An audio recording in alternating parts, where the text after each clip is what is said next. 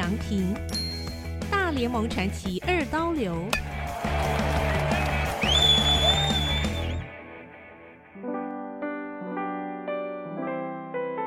第六章，为棒球而生的人，大谷的未来之路。谷祥平还有一个面向的影响，就是对全世界向往黄金王国、想要移民美国的外国人的鼓励有正面启示作用。大谷祥平成年后才去美国发展，对美国社会而言，他不折不扣就是一个移民。但是美国本来就是一个多种族的移民社会，所以大谷也影响到了移民的现象，是正面积极的。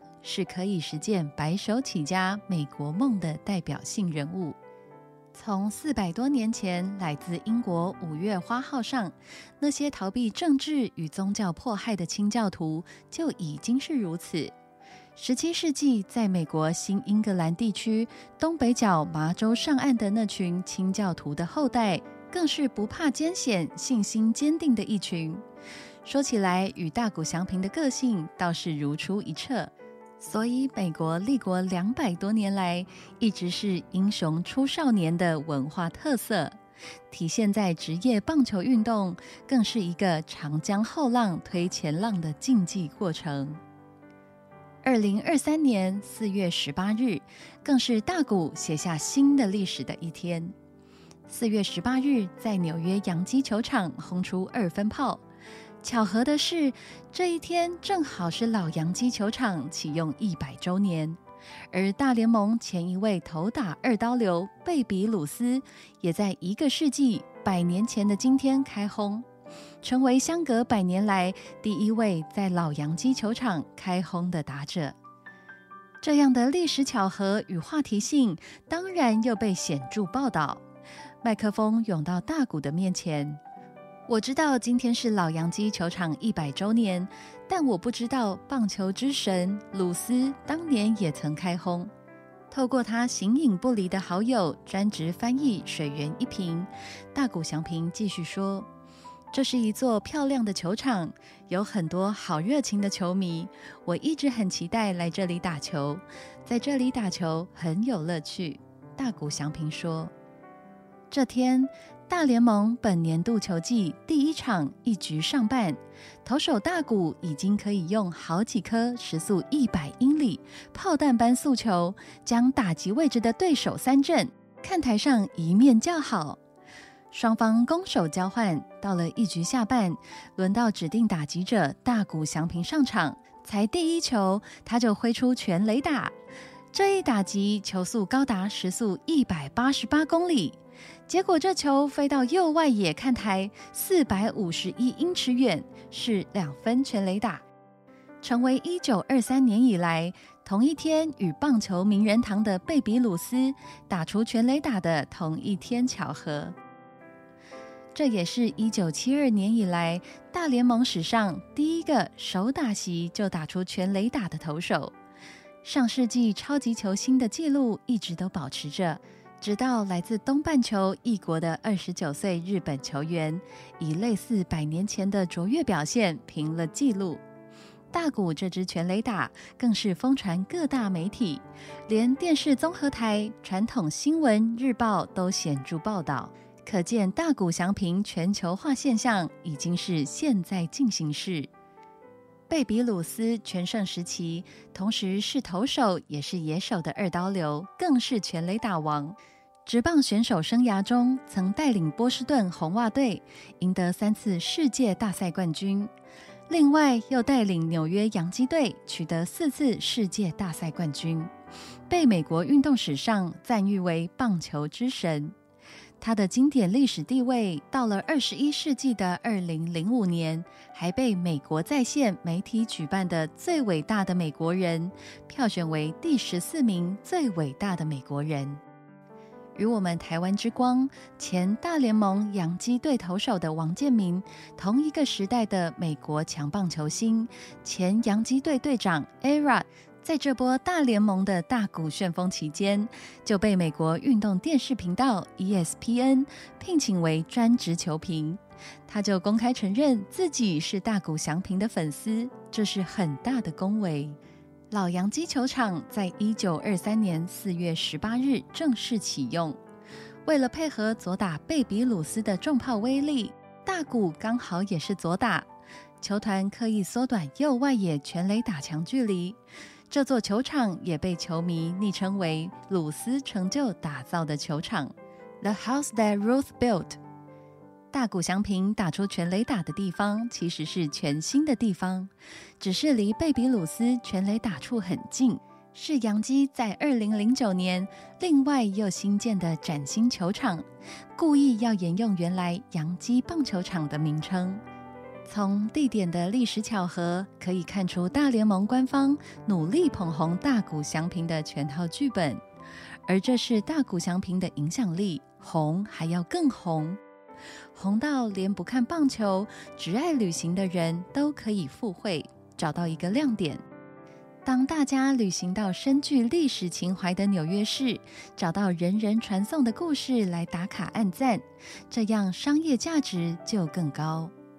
就棒球论棒球而言，到二零二三年六月为止，大谷在纽约充满历史符号的洋基球场出赛十一场，三十九打数六安打，打击率仅一成五三。打击率是一回事。大谷天之骄子的地位也需要旁边撒花恭维，所以杨基总教练布恩赛前只夸大谷的速度快到让他惊讶，真是一个罕见的棒球天才。果然，大谷脚程快，很会盗垒。大谷体格完美，身材比例匀称，加上天使队派专家细心营养调配，勤于锻炼体能，所以他跑步也超快。在故乡日本职业联盟打球的时候，他就是一个很出名的盗垒王。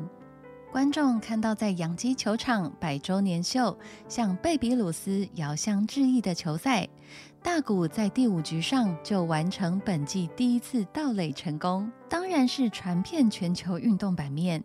大联盟的老族群新观众越来越多，大谷的超级巨星地位也就更巩固了。